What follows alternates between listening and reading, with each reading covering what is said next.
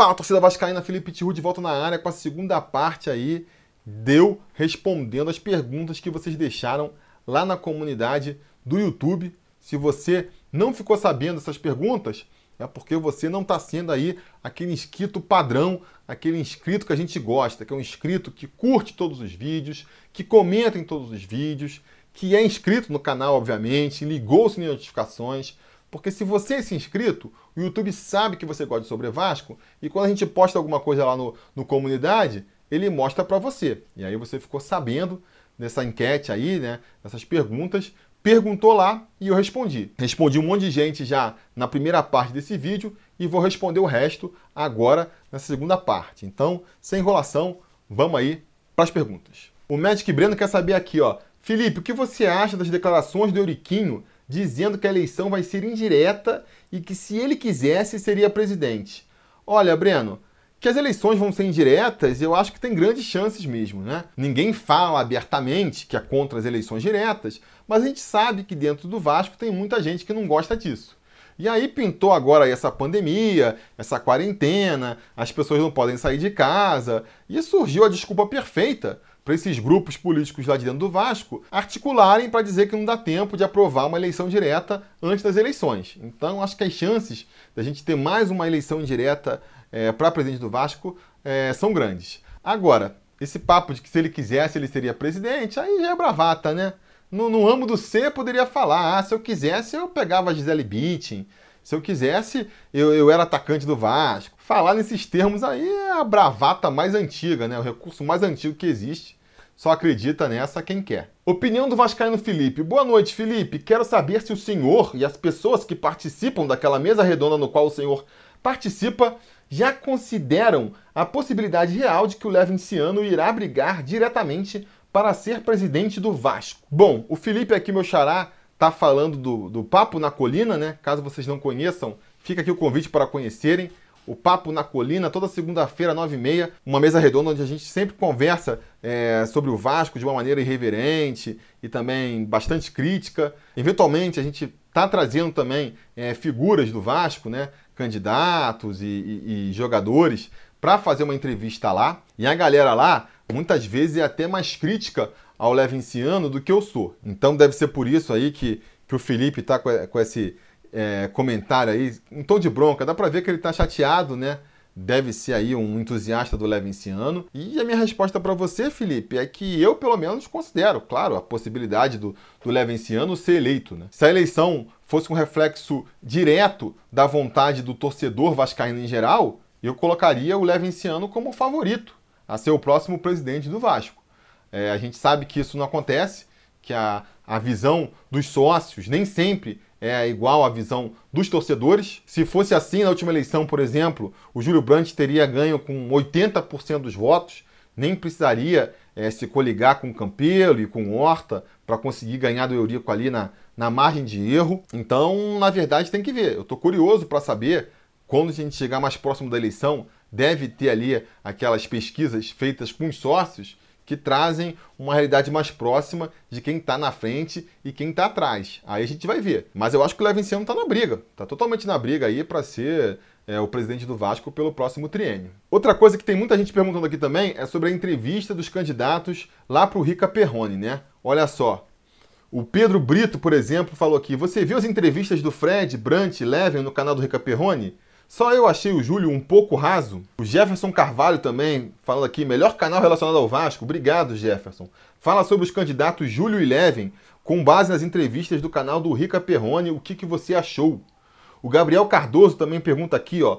O que achou da entrevista do Brant no Rica Perrone? Me decepcionei muito quando ele disse que vai entrar no clube com injeção de ânimo, entre outras coisas, mas não disse nada de dinheiro. Também quando ele disse que salário em dia não era tão determinante porque o Vasco já foi campeão com salários atrasados. Bom, é, eu assisti sim a entrevista aí dos três candidatos para o Rica Perrone.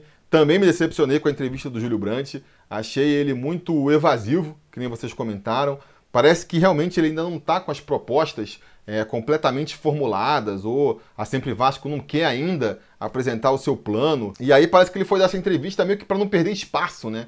Sem ter muito o que dizer, sem ter muito assunto. É a impressão que passa. Que é sempre Vasco, é, pelo seu planejamento, pela sua estratégia, planejava começar a campanha mais para frente, mas como o Levinciano principalmente e outras chapas aí já estão antecipando muita campanha, já estão é, apresentando suas propostas e também já estão muitas vezes, né, fazendo acusações ali é, para sempre Vasco e para o Júlio Brandt, eles sentiram a necessidade de antecipar um pouco aí essa campanha estão chegando despreparados. Porque o que eu senti do Júlio foi um Júlio ali que não poderia é, fazer bravatas, né? Porque não é a linha que ele vem seguindo as últimas eleições, que a Sempre Vasco vem seguindo. É uma linha muito mais pé no chão, né? De trabalhar é, sem fazer loucuras, sem procurar é, alavancar ainda mais o Vasco, endividar ainda mais o Vasco. Então não poderia partir é, para um discurso genérico de que vai reforçar o time, de que já vai ter um time campeão, isso, aquilo. Mas por outro lado,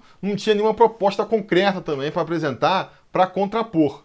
Então, é, ele ficou meio que no mato sem cachorro ali, né? Como é que vai ser o time pro ano que vem? Ele não pode falar que vai fazer investimento porque vai contra a linha aí que a Sempre Vasco vem defendendo já há duas eleições. E ele também não pode, não tinha nenhum plano para apresentar, acabou se saindo com esse discurso aí é, um pouco populista demais, eu achei, né? Essa história aí de Pedrinho, Felipe, Edmundo no vestiário serem o suficiente para inflamar o elenco, para passar o espírito vencedor pro elenco, é pouco, né? Vamos e venhamos. Por mais aí que eles possam motivar os jogadores, a gente sabe que isso funciona ali até a página 2. Mesma coisa aí, ah, vai ser o espírito vencedor que a gente vai imprimir, que até o Gandula vai ter o espírito vencedor.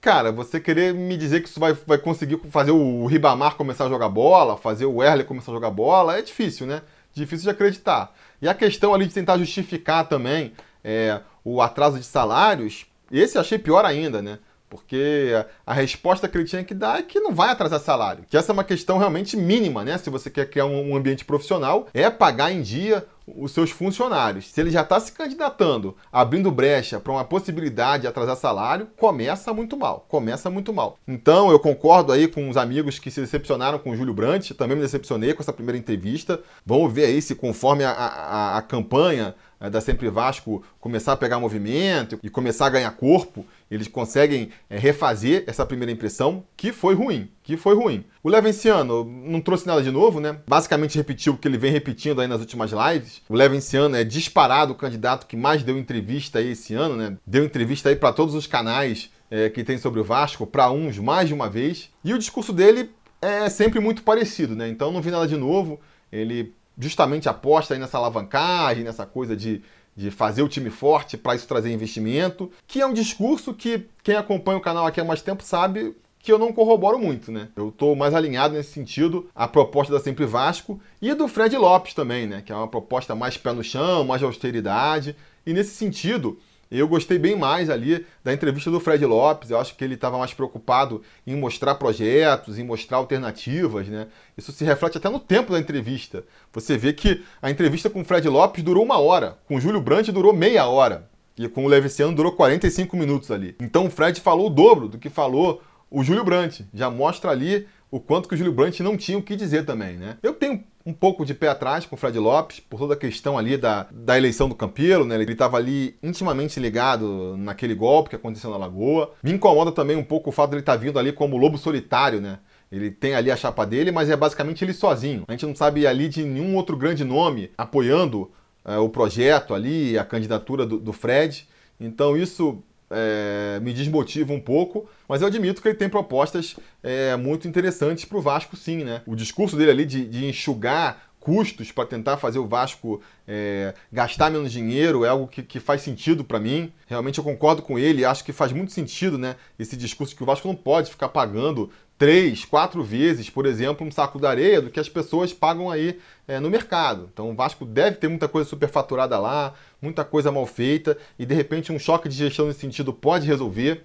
A ideia dele ali de, de investir num centro de, de pesquisa de jogadores, né, tipo uma CIA, que já existe no Vasco, mas claramente não está fazendo um bom trabalho até aqui, também é algo que acho muito interessante. O fato dele ter trazido o Carlos Brasil para o Vasco, né, o Carlos Brasil que coordena a base, e para mim é um dos grandes acertos dessa gestão Campelo, também conta pontos ali é, na campanha do Fred Lopes. Então, assim, se eu fosse me basear só nessas entrevistas aí do Rica Perrone para decidir qual seria meu voto, meu voto seria é, no Fred Lopes. Senti falta também de algum representante do grupão, como o pessoal está chamando, né? Ou o Vitor Roma ou o Adriano Mendes. Talvez não tenham sido chamados justamente porque não decidiram ainda é, quem vai ser o seu candidato, né?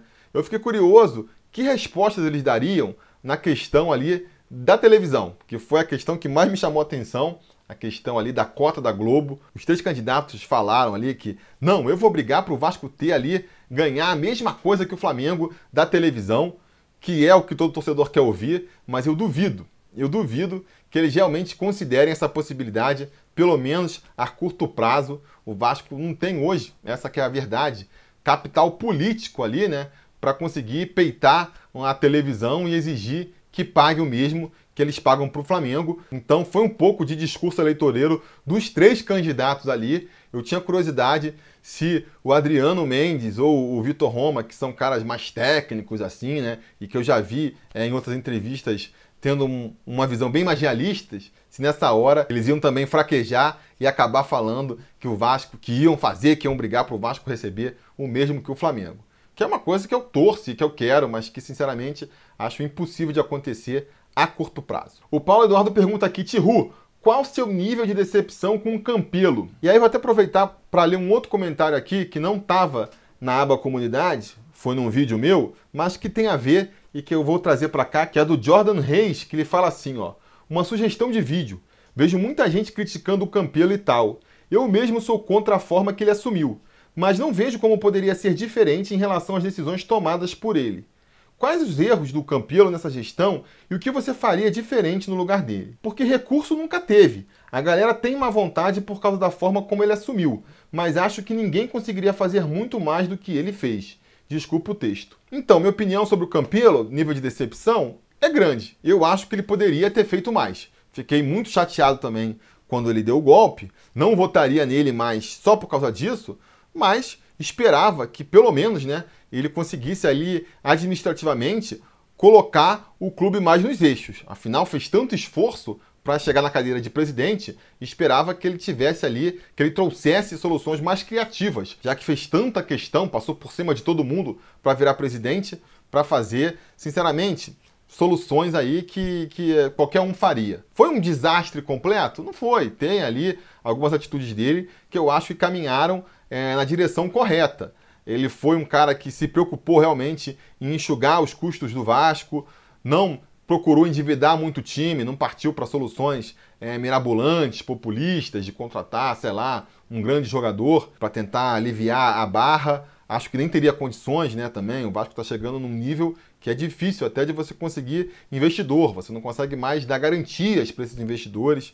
Então não sei se ele chegou a tentar e não conseguiu, ou realmente nunca quis aumentar ainda mais a dívida do Vasco. A questão da base, que eu já comentei também antes, é, acho que foi um outro acerto, conseguiu ali criar uma metodologia, uma estrutura de cima a baixo para a base, que foi muito interessante e já mostra os resultados. A base do Vasco sempre foi forte, mas com o Campelo a gente viu ela melhorando ainda mais, chegando ali em finais de campeonatos, criando uma grande expectativa até na torcida, né? A construção do CT, mal ou bem, é também um legado que a administração do Campilo vai deixar para a posteridade, mas tirando isso, acho que foi muito decepcionante. Não foi ali criativo na hora de criar é, novas fontes de receitas, não tentou nada de diferente, não conseguiu é, captar patrocínios, não conseguiu captar ah, alternativas, se limitou ali a, a, a, tentar vender jogador. Né? A, a tentativa de fazer caixa para o Campeiro se limitou a tentar vender jogadores e, que nem eu já comentei aqui, nem fez por onde para conseguir vender tantos jogadores.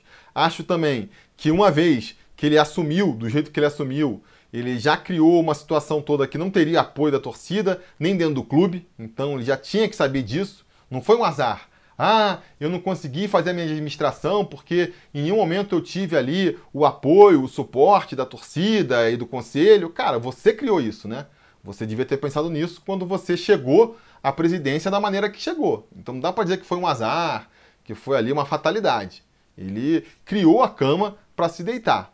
E principalmente na administração do futebol, eu acho que ele foi muito parecido com o Eurico. As soluções que ele trouxe para tentar resolver o time, ficar trazendo jogador emprestado de empresário, ficar apostando em figurões já quase aposentados, com salários lá na altura, dando pouca oportunidade para a base.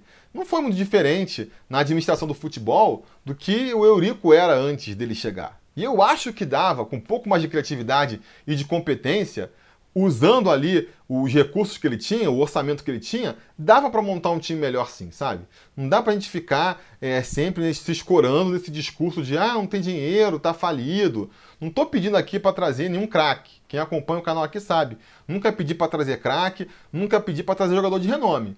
Mas não precisa trazer uns jogadores que, pô, você sabe que não vai dar certo, sabe? Valdívia, Marquinho. Tem uns jogadores que a gente aqui que é torcedor, sem ter nenhum conhecimento mais profundo do mercado, já olha e fala, não vai dar certo. E por algum motivo, o Campelo resolveu que, que, que funcionaria. Então, assim, deixou muito a desejar. As minhas expectativas já não eram grandes, né? Foi aquele meme, né? As minhas expectativas não eram grandes, mas, pô, PQP conseguiu ser pior ainda. Então, sinceramente, eu acho que não é uma vontade, não. Acho que foi uma administração muito abaixo da crítica ali e decepcionante, na minha opinião. O Alex De Paula pergunta: abrir falência seria um bom negócio? Eu acho que não. Primeiro que para abrir falência você tem que virar clube empresa, né? E aí você já virar clube empresa com um plano de abrir falência para tentar fazer ali uma, uma recuperação judicial, suspender as dívidas. Eu acho que é uma estratégia bem temerária, que pode sair terrivelmente mal.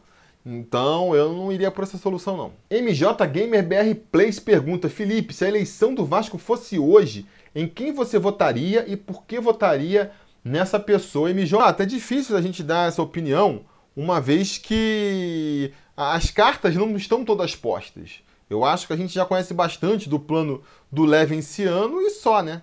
Talvez do Fred também, o Fred Lopes já, já falou bastante, já meio que mostrou como ele pretende tocar o clube.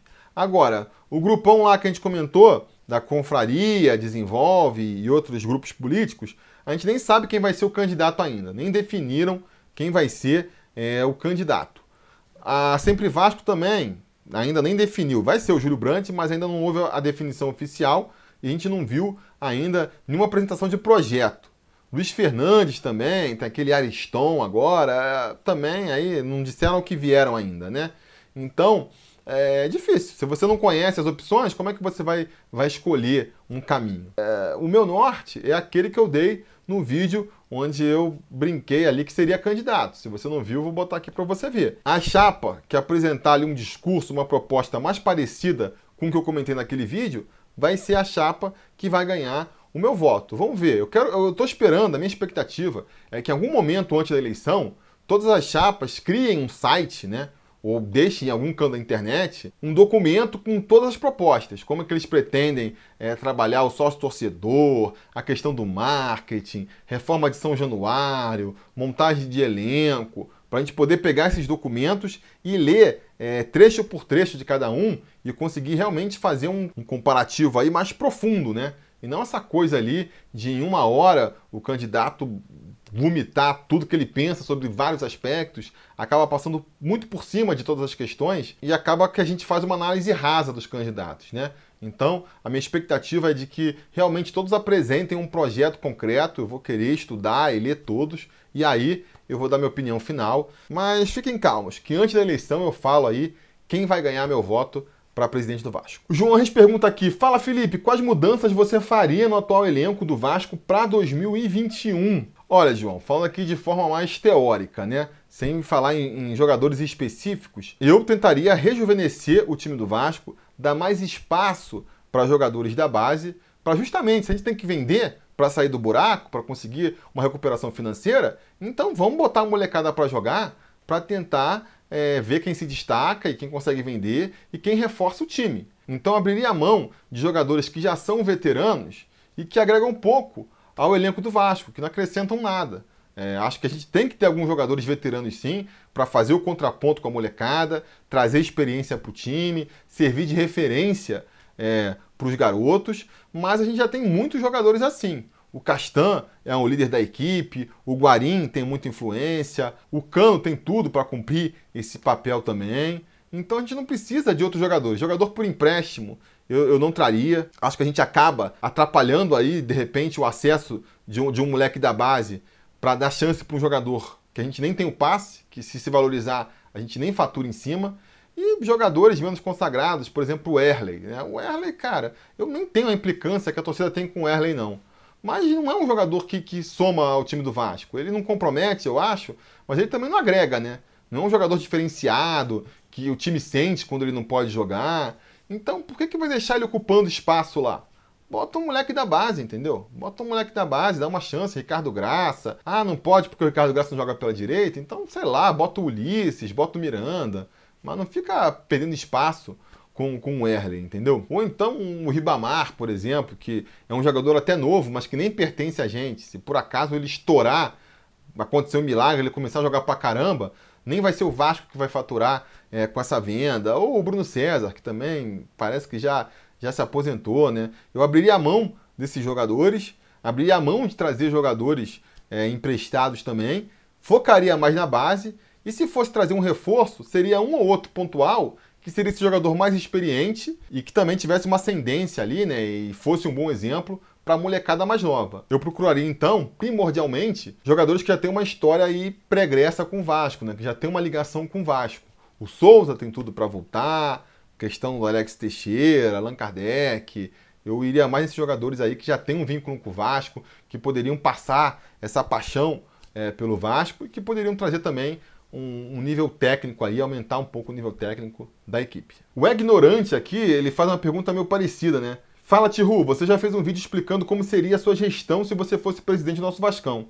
Mas o que você faria para ter um time competitivo e ganhar respaldo da torcida exatamente no primeiro ano como presidente? Pois é, ignorante, eu abriria o jogo com a torcida, eu que nem muitos candidatos vêm fazendo, eu falaria, galera, não dá para ter um time é, campeão já no primeiro ano, é uma construção, vocês têm que ser pacientes, mas a gente vai chegar lá. E como que eu faria isso em campo?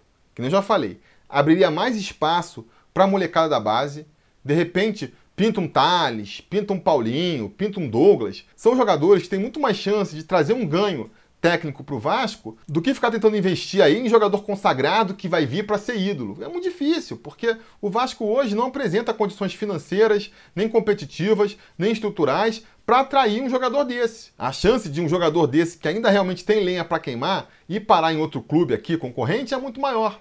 E o Vasco acaba pegando a xepa é um cara que vai ocupar espaço no elenco, que vai ocupar grande parte da folha do Vasco, entendeu? E que dificilmente vai dar retorno. Então, de repente, se você não traz esse cara, é mais chance, é mais fôlego que você tem para segurar um Thales, para segurar um Paulinho quando ele aparecer. Fora isso, eu montaria um elenco que eu conseguisse pagar o salário em dia, acho que isso seria suficiente para motivar bastante a equipe. Investiria num centro aí de busca de, de jogadores desconhecidos, que nem o Fred Lopes é, propõe, investiria num técnico moderno que pudesse realmente tirar algo a mais taticamente da molecada. E acho que só fazendo isso, o time já ia ter um ganho de produtividade, a torcida já ia abraçar, e com a torcida abraçando, a gente já conseguia ainda dar um salto mais além, o que seria suficiente para, num primeiro ano já, a gente ter um time competitivo suficiente para não chegar no final da temporada passando sufoco, brigando é, para não cair. Acho que a gente já conseguiria chegar tranquilo no final da temporada. Quem sabe, né? Se o time encaixasse buscando uma Libertadores,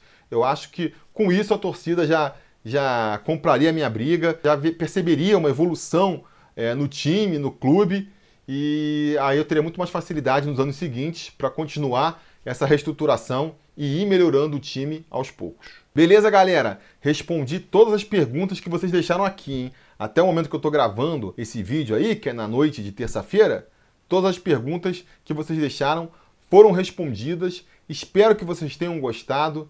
Quando tiver mais uma outra brecha aí, a gente volta respondendo mais perguntas é, dos inscritos aqui. Dessa vez eu, eu vou tentar fazer as perguntas lá pelo Twitter. Então segue a gente lá no Twitter, né? twitter.com.br sobre Vasco e nas outras redes sociais também, né? Não deixa de seguir a gente, não deixe de dar aquela força aí deixando o like e se inscrevendo no canal, caso ainda não tenha é, se inscrito. E a gente se vê numa próxima oportunidade. Beleza? Tô combinado? Então tô combinado. A gente vai se falando. A realização desse vídeo só foi possível graças ao apoio inestimável dos conselheiros do Sobre Vasco. Ajude você também ao Sobre Vasco continuar no ar se tornando um apoiador em apoia.se barra ou sendo um membro do canal aqui no YouTube.